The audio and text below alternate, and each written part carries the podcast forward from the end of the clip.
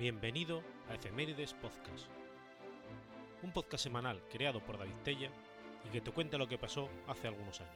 Episodio 311, semana del 29 de noviembre al 5 de diciembre.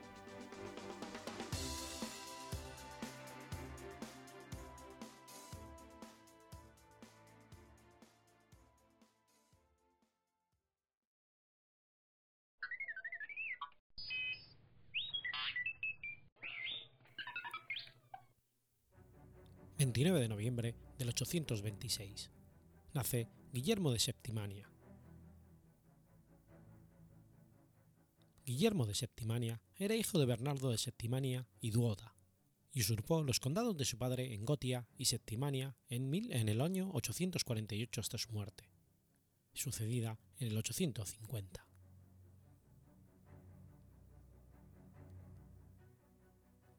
Las referencias de su reinado son exclusivamente francesas, Anales Bertianini y la Crónica de Fentanale. Sobre las cuestiones personales y familiares existe el manual Duoda escrito antes de febrero del 842.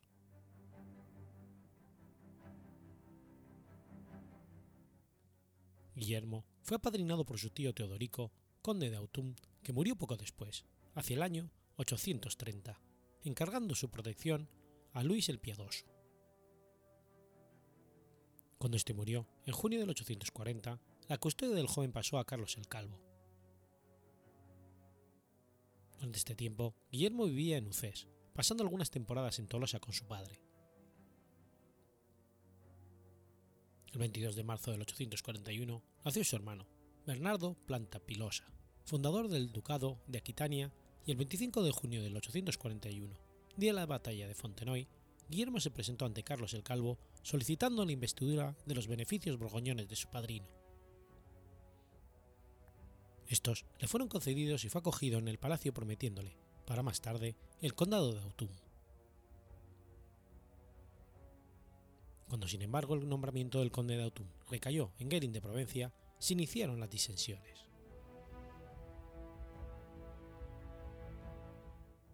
La exploración de sus propiedades borgoñonas y la institución de su padre como conde de Tolosa y su posterior ejecución en mayo del 844 propiciaron la alianza de Guillermo con su Pininio II de Aquitania, con el que combatió en la batalla de Angumois en junio del 844.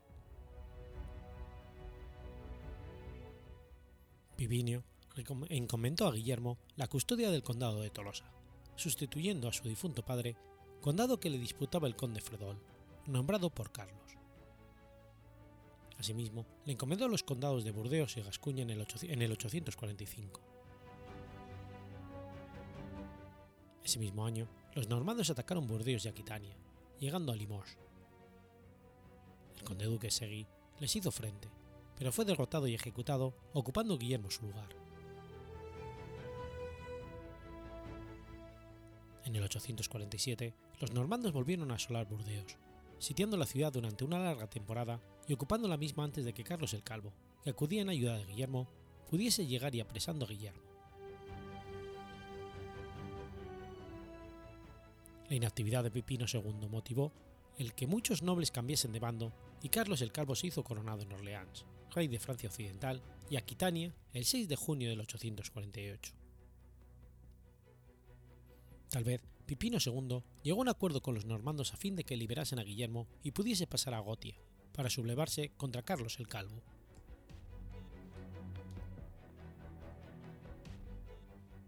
En el 848, Guillermo se acoge a Barcelona y Empurias, según las crónicas, más por engaño que por la fuerza. Se cree que Sinufredo falleció de muerte natural y Carlos el Calvo nombró como sucesor a Lerán, por lo que Guillermo decidió reclamar sus derechos pero la coincidencia con la desaparición de Sunario I de Ampurias y Vera II de Conflet ha llevado a muchos historiadores a considerar la hipótesis de que pudo tratarse de un golpe de Estado simultáneo para reforzar su posición.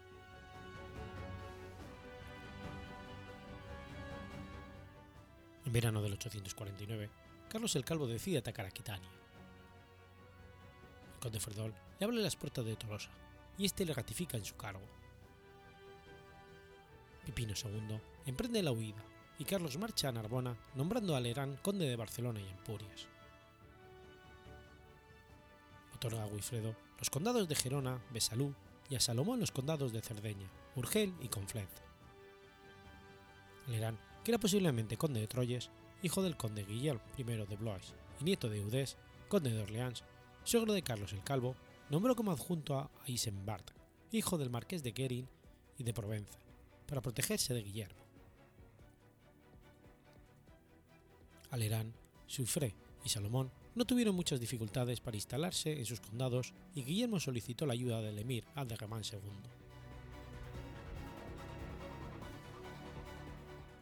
Cuando en febrero del 850 Carlos el Calvo marcha a Aquitania y los nobles vuelven a otorgar su favor a Pipino II, Sancho II Sánchez de Gascuña se hace con el control de Burdeos y él y Guillermo, con la ayuda de un ejército árabe encabezado por Azkarim ben Bugit, ponen sitio Gerona. Devastan toda la zona, pero finalmente fracasan en su intento de ocupar la ciudad. Carlos envía refuerzos y Guillermo resulta derrotado, buscando refugio en Barcelona. Allí es apresado por los partidarios del rey y ejecutado. Mientras, Sancho de Gazcuña y su cuñado Menón son capturados por Musa y Musa de los Banu Casi y entregados a Carlos el Calvo. Sancho Sánchez es liberado a cambio de entregar a Pipino II a Carlos en septiembre del 852. Como represalia por la muerte de su aliado, los árabes ocupan Barcelona en el 851, saqueándola y diezmando a la población, retirándose poco después. Probablemente el conde de Alerán muriera en esos combates. En el 852 se establece la paz por medio de un tratado.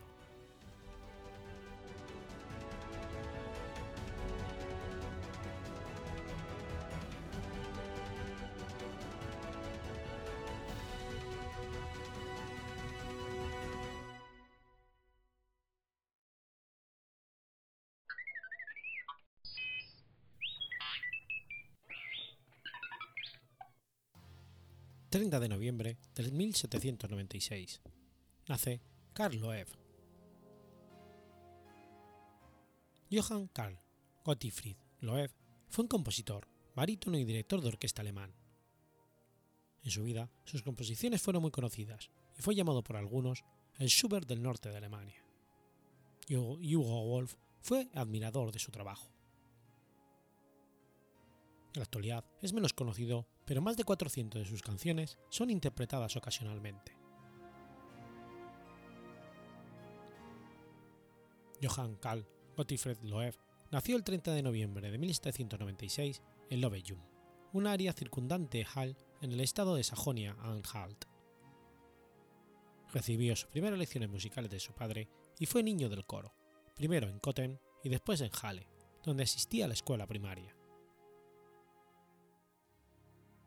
La belleza de la voz de Loeb hizo que Madame de Stael se interesara por él y le procuró una pensión de Jerónimo Bonaparte, entonces rey de Westfalia, que le permitió incrementar su educación musical y estudiar teología en la Universidad de Halle. Su patrocinio terminó en 1813 tras la huida del rey. En 1820 se traslada a Stettin, en Prusia, donde trabaja como organista y director musical de la escuela. Fue durante esta época en la que realizó la mayor parte de su obra como compositor. La publicación de una versión del poema Der Elkroning de Johann Wolfgang von Goethe en 1824, de la que algunos afirman que rivaliza con la versión mucho más famosa de Franz Schubert, El Koning. Compuso obras de muchos otros poetas, incluyendo a Frederick Ruckert, y realizó traducciones de William Shakespeare y Lon Byron. En 1821 se casa con Julie von Jakob, que fallece en 1823. Su segunda esposa, Auguste de Lang, era una cantante consumada y aparecieron juntos en sus actuaciones de oratorios con gran éxito. El 20 de febrero de 1827 dirige la primera representación de la obertura del Sueño de una noche de verano, de Felix Mendelssohn. Él y Mendelssohn también actuaron como solistas en el concierto en la B mayor para dos pianos y orquesta de Mendelssohn.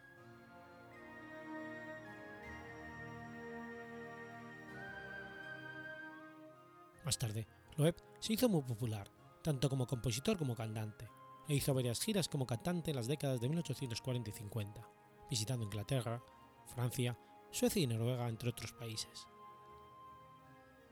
Finalmente regresa a Alemania y tras dejar sus puestos en Stettin tras 46 años, se muda a Kiel, donde muere de un derrame cerebral el 20 de abril de 1869.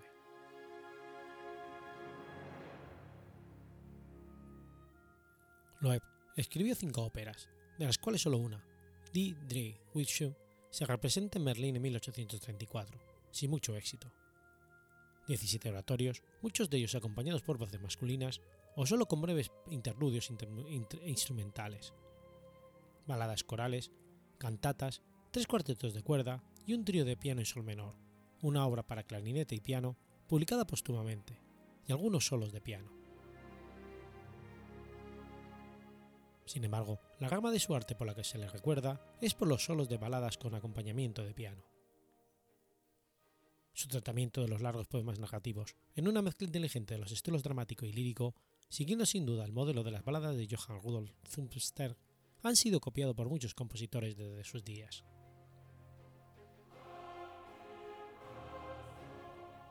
Las primeras canciones de Loeb, como Auch Judenlieder y Lieder an Kriegstoche, siguen el patrón de la tradición musical de finales del siglo XVIII, utilizando una sola línea de melodía, acompañamiento básico y en su mayoría estratófica y variadas formas estratóficas.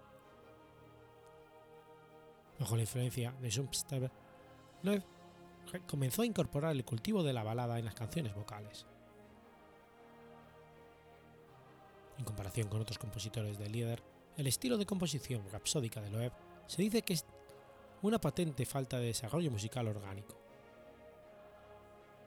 Sus arreglos de poesía separados de las ideas poéticas y tratados episódicamente en lugar de utilizar la unificación de los motivos. Una de las fortalezas de Loeb como compositor fueron sus audaces e imaginativos acompañamientos que eran a menudo complejos y atmosféricos, adecuados para el texto del poema.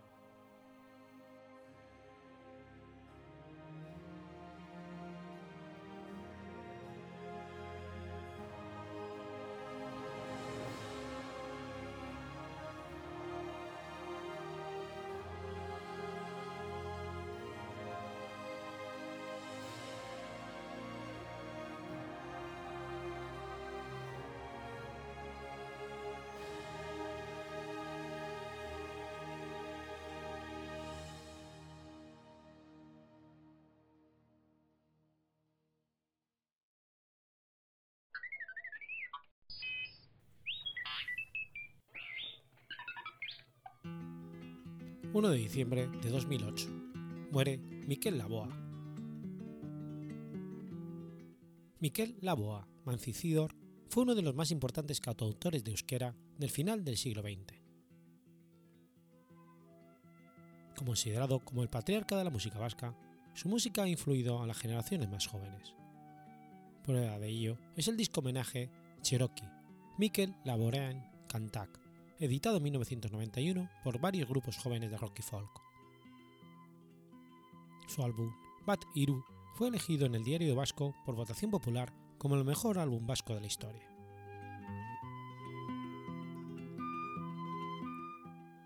Nacido en San Sebastián en 1934, sin embargo pasó casi dos años de su niñez en la localidad vizcaína del Keitio. En la década de los 50 estudia medicina y psiquiatría en Pamplona y combina siempre su carrera artística con la de médico, desarrollada fundamentalmente en la unidad de neuropsiquiatría infantil del Patronato San Miguel de San Sebastián, en la que trabajó casi 20 años.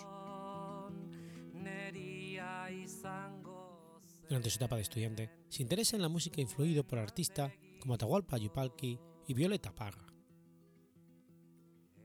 Aboa se identificaría a sí mismo con el rol de artista político en la línea de los citados. Debutó en el Teatro Gallarre de Pamplona en 1958.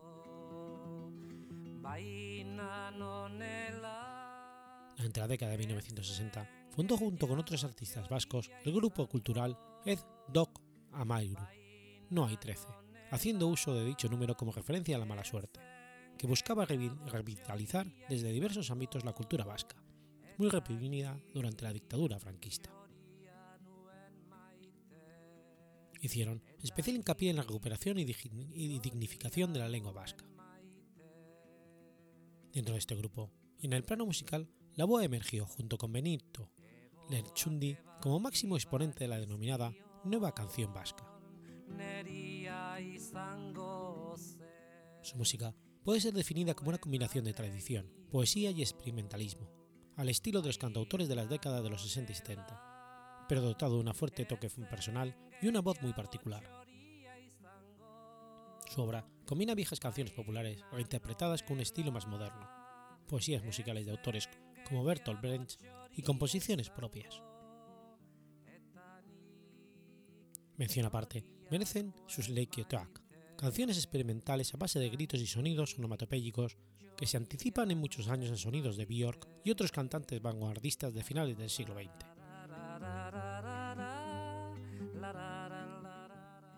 Algunas de sus canciones se han convertido ya en clásicos populares que forman parte del folclore vasco, especialmente el Soria Sori, quizá su canción más conocida, que ha llegado a ser interpretada por Joan Baez y el eurovisivo Salvador Sobral con su letra original en euskera.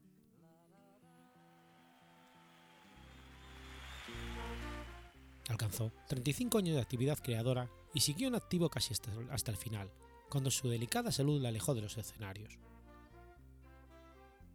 Colaboraba habitualmente con el músico de jazz Iñaki Salvador y trabajó con el Orfeón Donostiarra y varios grupos orquestales del País Vasco. Algunas de sus canciones más conocidas se incluyeron en la película La pelota vasca, de Julio Medem. El 11 de julio de 2006 ofreció su última actuación, teloneando a Bob Dylan en un concierto por la paz que se, que se celebró en la ciudad de San Sebastián. Los títulos de sus LPs están numerados. Esta costumbre comenzó en 1974 con la publicación de su doble LP Bat Iru 1-3. El número 2, con canciones de Brench, había sido prohibido por la censura franquista. Luego siguieron el doble LP Lau Bost 4-5 y el 6. Sus lequeitios comprenden los discos 7 al 11, aunque solo se publicó un recopilatorio de los mismos por su escasa comercialidad. Le siguió el 12 y la boa se saltó el número 13, como homenaje al grupo Ed Doc Amairu ya que este nombre significa no hay 13. Más tarde publicó el 14 y sus discos en directo son el 15 y el 16. Sin contar con una reedición de sus lequeitios y un recopilatorio, su último disco publicado fue el 17, Soriek.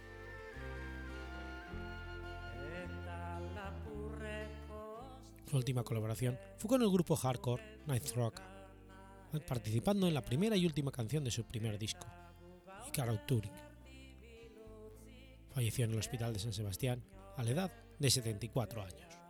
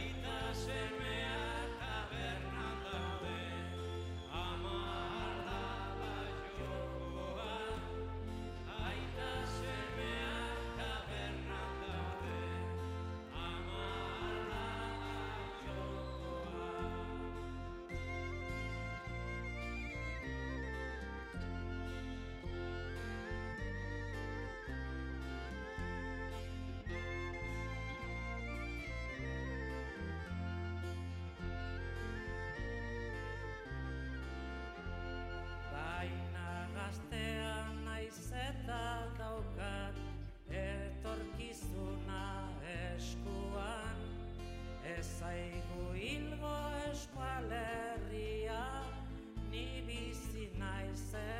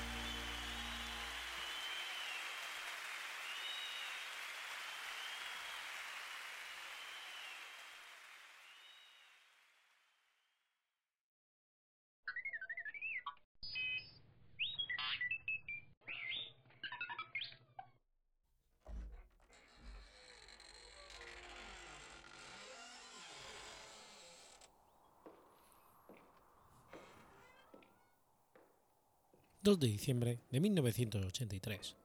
...se estrena el videoclip Thriller.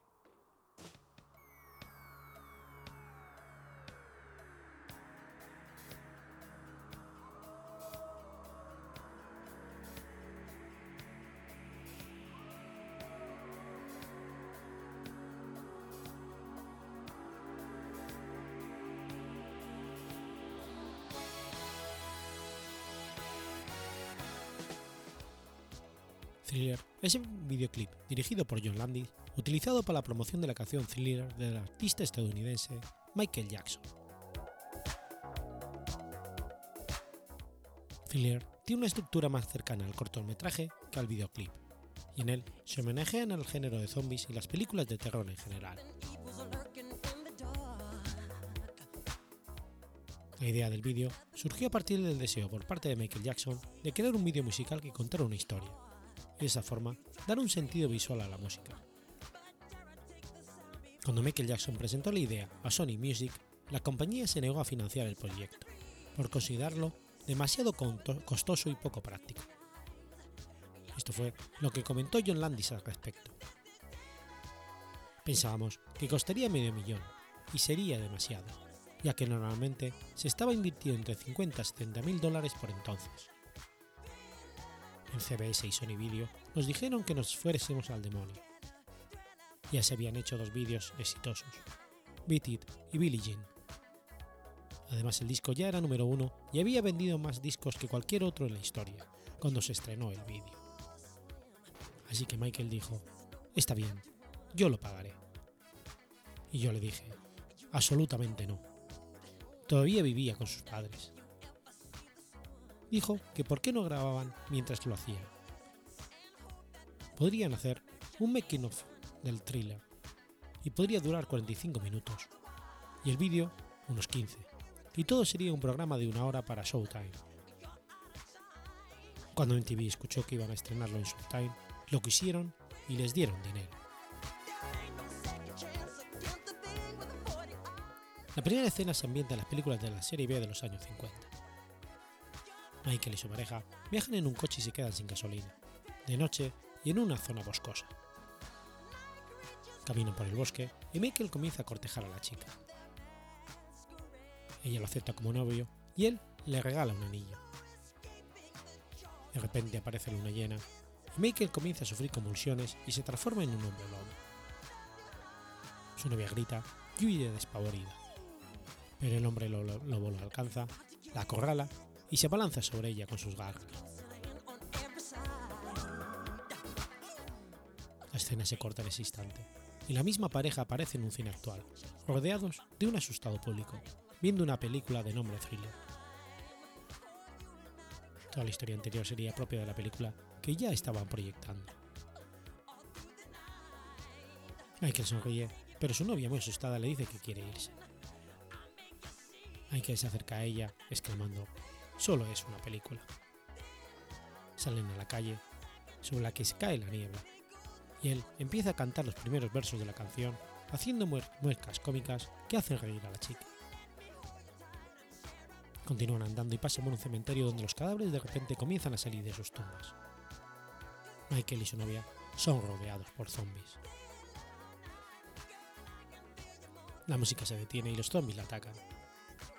De pronto, Michael también se convierte en zombie. Él y los zombies comienzan a bailar ante su asustada novia, que comienza a correr para huir de ellos. La joven es perseguida hasta una casa abandonada, donde los zombies y Michael se aproximan rompiendo lo que encuentran a su paso. Justo antes de ser atrapada, ella se despierta y se da cuenta de que todo era un sueño. Michael le pregunta cuál es el problema y se ofrece a llevarla a casa. El vídeo finaliza con Michael volviéndose hacia la cámara y se ríe, dejando ver sus ojos amarillos diabólicos mientras suenan las carcajadas de Vincent Price.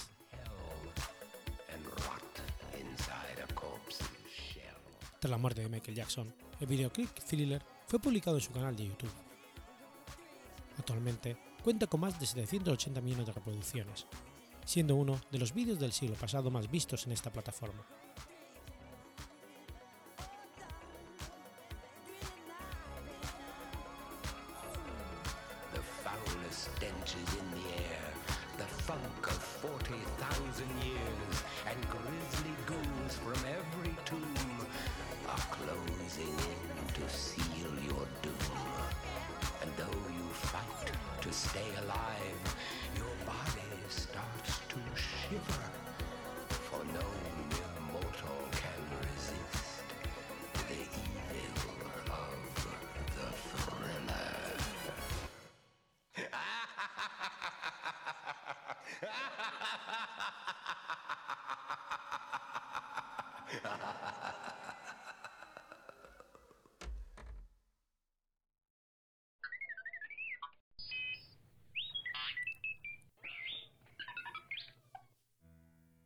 3 de diciembre de 1533. Muere Basilio III. Basilio III Ivanovich, o Basilio III de Moscú, fue el gran príncipe de Moscú entre 1505 y 1533. Hijo de Iván III de Moscú y Sofía, paleóloga, fue cristianizado con el nombre de Gabriel.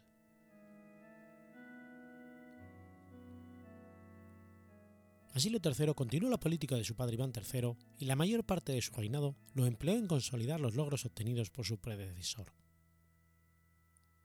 Basilio anexionó al Principado de Moscú las, las últimas provincias autónomas, Pskov en 1510 y Volokazmar en 1513, el Principado de Ryazán en 1521 y el Principado de Novgorod Siversky en 1522. Basilio aprovechó la difícil situación de Segismundo I, Jagellón el Viejo, Gran Duque de Lituania y Rey de Polonia, para capturar la ciudad de Smolensk, la gran fortaleza oriental de Lituania, en 1512, principalmente gracias a la ayuda del rebelde lituano, el príncipe Miguel Glinsky, quien proporcionó a Basilio artillería e ingenieros para el asalto. La pérdida de Smolensk fue un importante golpe dado por Moscú en Lituania en el contexto de las guerras moscovitas lituanas, y solo las exigencias de Segismundo lo llevaron a aceptar su rendición en 1522. Basilio también tuvo éxito en las acciones emprendidas contra el Janato de Crimea. Pese a que en 1519 se vio obligado a sobornar a Jan de Crimea, Mehmed I Giray, enfrente mismo de las murallas de Moscú, hacia el final de su reinado logró imponer la influencia rusa en la zona de Volga. En 1531 y 32 colocó al pretendiente Kagali en el trono de Janato de Kazán. En cuanto a su política interna, Basilio III disfrutó del apoyo de la Iglesia en su pulso con la nobleza.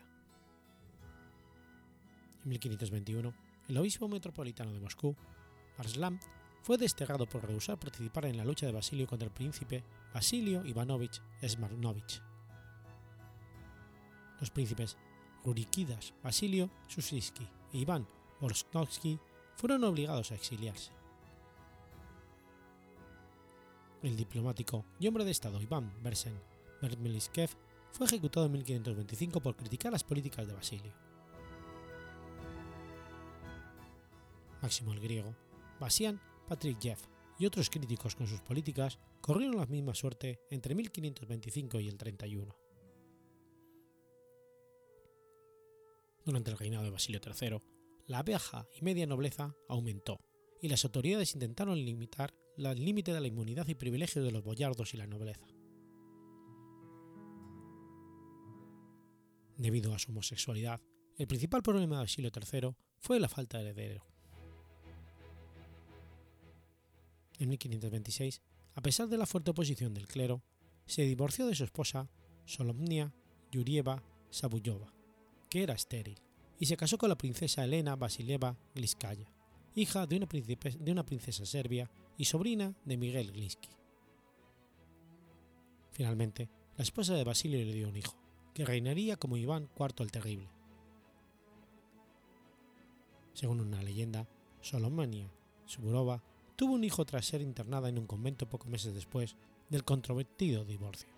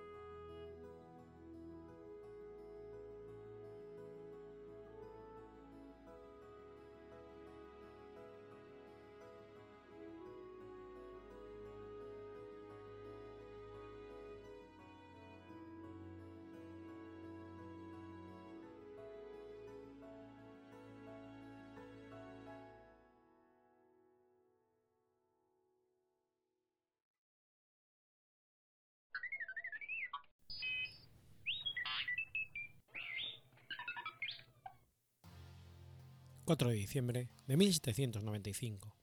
Nace Thomas Carlyle. Thomas Carlyle fue un filósofo, historiador, traductor, matemático, crítico social y ensayista escocés. Fue catedrático y después rector de la Universidad de Edimburgo. De familia estrictamente calvinista, estudió teología en la Universidad de Edimburgo con el deseo de hacerse pastor pero perdió la fe en una crisis que expuso en parte en su posterior novela Sartor Resartus, y abandonó esos estudios en 1814, aunque siempre siguieron vivos en él los valores que le inculcaron. Se dedicó entonces a la enseñanza de las matemáticas durante cuatro años. Más tarde, se fue a Edimburgo y empezó a estudiar Derecho y escribir diversos artículos. Su carácter se agrió profundamente desde entonces al ser víctima de una úlcera estomacal que lo acompañaría el resto de su vida. Además, empezó a apasionarse por la lengua y literatura alemanas, que llegó a conocer perfectamente. En particular, le impresionó profundamente el idealismo alemán.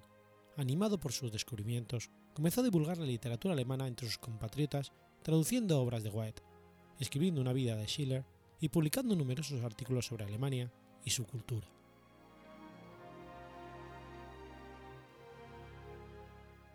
Tras un viaje a París y Londres, volvió a Escocia y colaboró con la revista literaria liberal Edinburgh Review. En 1826 se casa con Jane Bailey West, una escritora a la que había conocido en 1821. A partir de 1828 vivieron en Craigieburtock, Escocia, donde Carlyle compuso el ponemum o metamonovela Sartus Resartus, traducible como El sastre sastreado, publicado originalmente entre 1833 y el 34 por Fraser Magazine. Se trata en general de una sátira del, del, utilitarismo y materialismo de los ingleses que recurre ampliamente a la ironía con un estilo retórico y académico de amplio párrafo.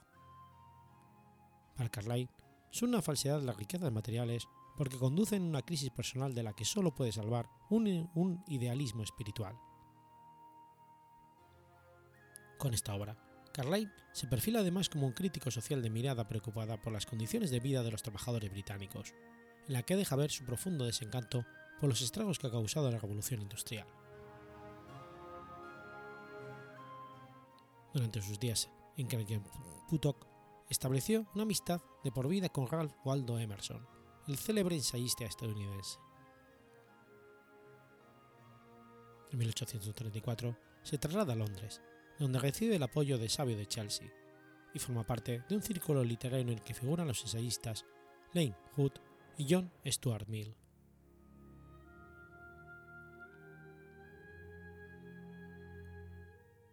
En Londres escribe una exitosa historia de la Revolución Francesa. Estudia, estudio histórico basado en la opresión de indigentes que inspiró a Charles Dickens en su Historia de dos ciudades. Más tarde dio conferencias entre las que destaca Los héroes, donde sostiene que el avance de la civilización se debe a los hechos de individuos excepcionales y no de las masas. Este desdén por la democracia y su alabanza a la sociedad feudal se advierte en una buena parte de sus escritos posteriores, especialmente en el cartismo y pasado y presente. Escribió una vez, la democracia es la desesperación de no encontrar héroes que nos dirijan. Para entender a este autor, en una gran reflexión que Ernst Cassirer realiza sobre el mito del héroe en su libro El mito del Estado, nos recomienda poner atención en su devoción por Goethe y por Fichte para comprender su filosofía de la vida.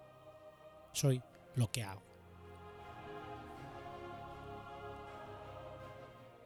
Su concepto de la historia queda reflejado en obras como Cartas y Discursos de Oliver Cromwell o Historia de Federico II de Prusia, que consta de 10 volúmenes escritos entre 1858 y el 65. Produjo también una autobiografía titulada Recuerdos, que se publicó en 1881. El pensamiento y las obras de Carlyle renovan una escritura anglosajona. Suele señalarse entre sus méritos indudables el haber conseguido que sus compatriotas se interesasen al fin por la literatura y filosofía alemana, que habían denostado tanto y perdieran parte de sus prejuicios sobre las mismas.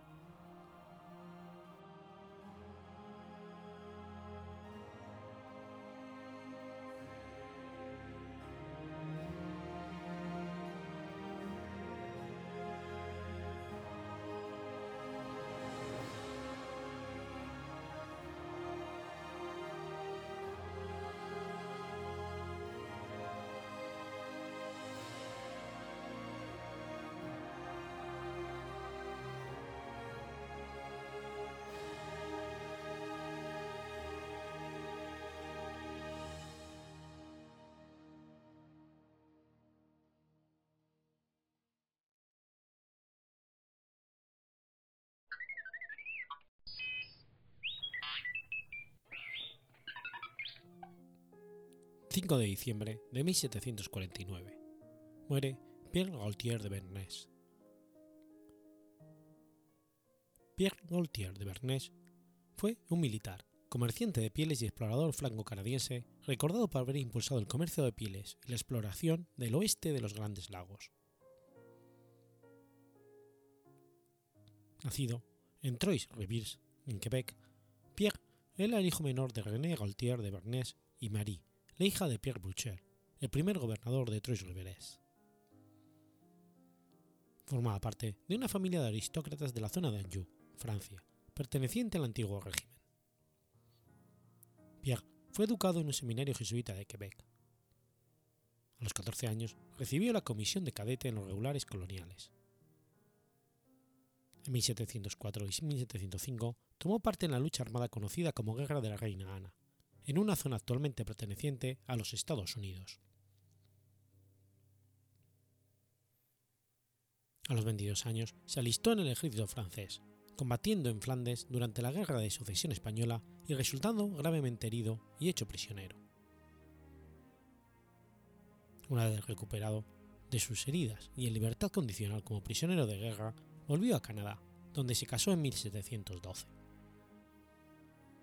se dedicó a la agricultura y al comercio de piles hasta 1727, año en que se trasladó a Nipigon, haciéndose cargo del mando del fuerte.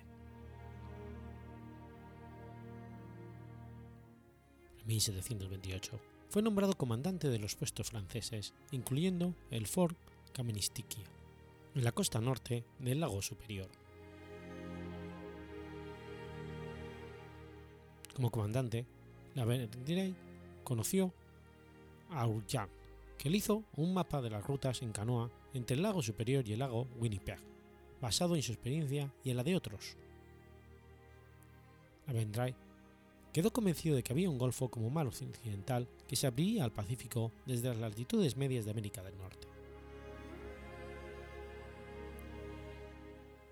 En 1731, la Vendrée empezó sus exploraciones seriamente con el objetivo de encontrar una ruta hacia ese mar occidental. Entre 1731 y 1737 construyó varios puestos comerciales entre el lago Superior y el lago Winnipeg, asistido por sus cuatro hijos y un sobrino.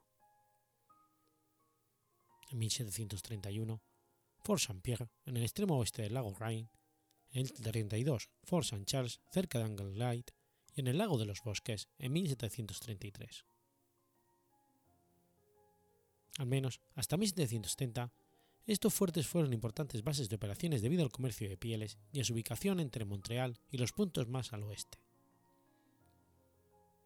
Estos fueron los primeros asentamientos europeos al oeste del lago superior desde que Jacques de Dijon invernara en el lago Rainier en 1688. En 1738, la Verendrye viajó al suroeste con guías a Boyne, hasta el área del río Missouri, en lo que actualmente es Dakota del Norte. Allí le presentaron a los Mantanes, un pueblo de habla Sioux que vivían en aldeas agrícolas pertenecientes a lo largo del Missouri. En ese viaje estableció dos fuertes, Fort Rush y Fort Lagrange, en el que ahora es Manitoba. Dos de sus hijos exploraron la zona del suroeste de los Mantanes, llegando a las montañas Bighorn, a las colinas negras y regresando por el Missouri y lo que ahora es Pierre, en Dakota del Sur. En este viaje pudo haber sido en el que se encontró una piedra grabada, Laguna Berendrae, cerca de la moderna Minot, Dakota del Norte, que estaba escrita en lo que los jesuitas de Quebec posteriormente identificaron como escritura tartar, y que algunos creen que se trata de una piedra rúnica dejada por nórdicos europeos. Los fuertes construidos al norte y al oeste con gente al mando de la crean una gran área en el oeste para los comerciantes franceses. Además de Fort Cruz y Fort Lagrange, en el sitio del actual Port Charles de Pré, establecía en 1738 Nueva Francia y construyó otros puestos relacionados con el comercio de pieles, Fort Dauphin, Fort Bourbon, Fort Pascorta y al noreste del lago Cedar.